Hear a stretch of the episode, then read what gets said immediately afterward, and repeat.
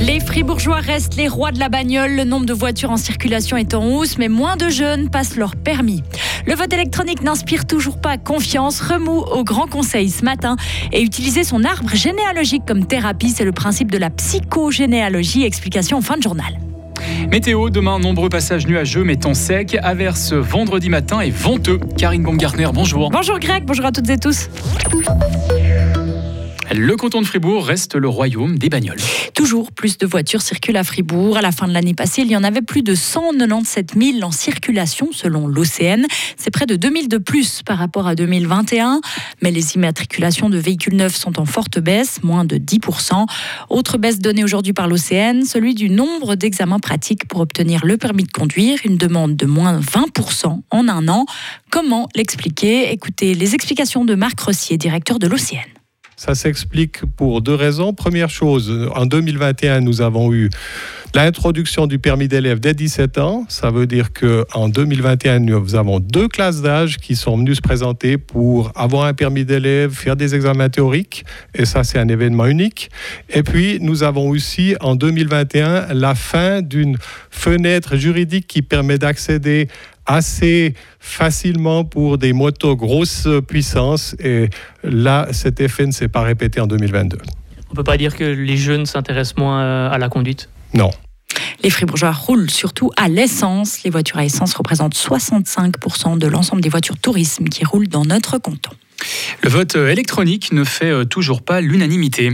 Cela provoque même quelques remous au Grand Conseil. Un amendement demandait de supprimer l'article de loi qui régit l'utilisation du vote électronique dans notre canton. Une, une, proposition balayée ce matin par les députés. Pour la majorité, le vote électronique est important pour gagner du temps au moment du dépouillement de scrutin.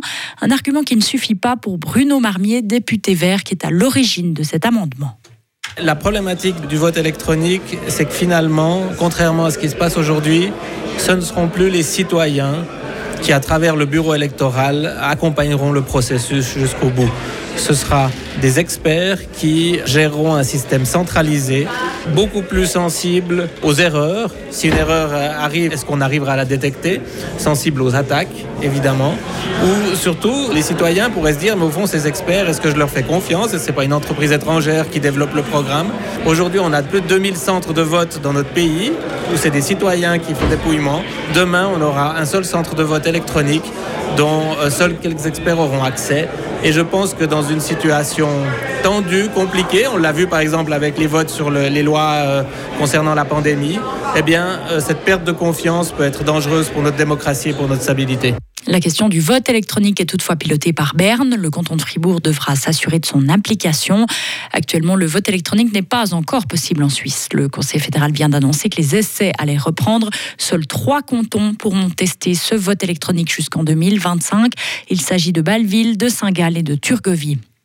Les députés ont également refusé de créer un fonds pour promouvoir le bilinguisme dans les hautes écoles du canton ce matin. Des députés demandaient que ce fonds soit alimenté chaque année à hauteur de 100 000 francs et le Grand Conseil a balayé cette proposition. Qui sont les personnes les plus endettées en Suisse Ce sont les hommes entre 38 et 41 ans. De manière générale, les personnes surendettées sont en légère diminution dans notre pays. Dans le canton de Fribourg, le nombre de personnes surendettées a aussi légèrement reculé. Le taux de débiteurs est passé de 6,6% l'an dernier à 6,4%. L'endométriose, une maladie qui est encore mal comprise par la société, mais aussi par le monde médical. La Schaeffer propose lundi prochain une conférence publique sur cette maladie qui touche seulement les femmes. Plusieurs médecins de l'hôpital fribourgeois seront présents pour répondre à différentes questions. Comment diagnostique-t-on l'endométriose? Quelles sont les différentes possibilités de traitement? L'endométriose touche plus d'une femme sur dix en âge d'avoir des enfants. Le prix de l'électricité va continuer de grimper en 2024. En plus des coûts de réseau plus élevés, l'exploitant de ce dernier, Swiss Grid, facture pour la première fois les coûts des réserves hivernales. Cela coûtera 146 francs à un ménage moyen, soit le double. La liaison ferroviaire entre Montreux et Interlaken est toujours interrompue. Le Golden Pass Express connaît en ce moment des problèmes techniques.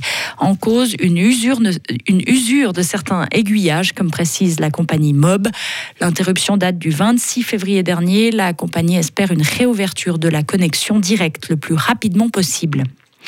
Le Kremlin n'est pas surpris de la réaction hostile des Occidentaux après le sommet russo-chinois. Pour rappel, durant deux jours, Vladimir Poutine et Xi Jinping se sont affichés plus uniques jamais en plein conflit en Ukraine. Le président chinois vient d'ailleurs de quitter le sol russe. Les deux pays ont annoncé entrer dans une nouvelle ère de leurs relations et ne s'étonnent pas de la réaction inamicale et hostile affichée par les pays de l'Occident.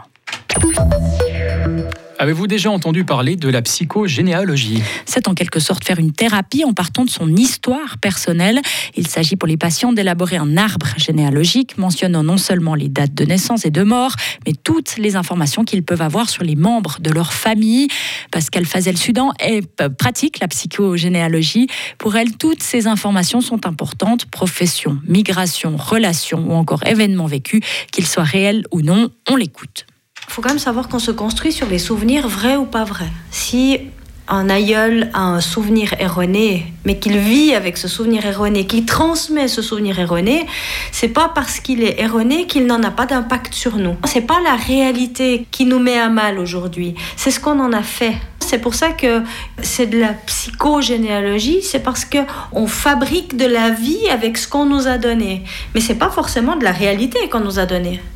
C'est peut-être des histoires perçues, comme ça, mais ce n'est pas forcément la réalité. Et dans une demi-heure, Pascal Fazel-Sudan évoquera les réponses que la psychogénéalogie peut parfois apporter, mais aussi ses limites et ses risques. Retrouvez toute l'info sur frappe et frappe.ch.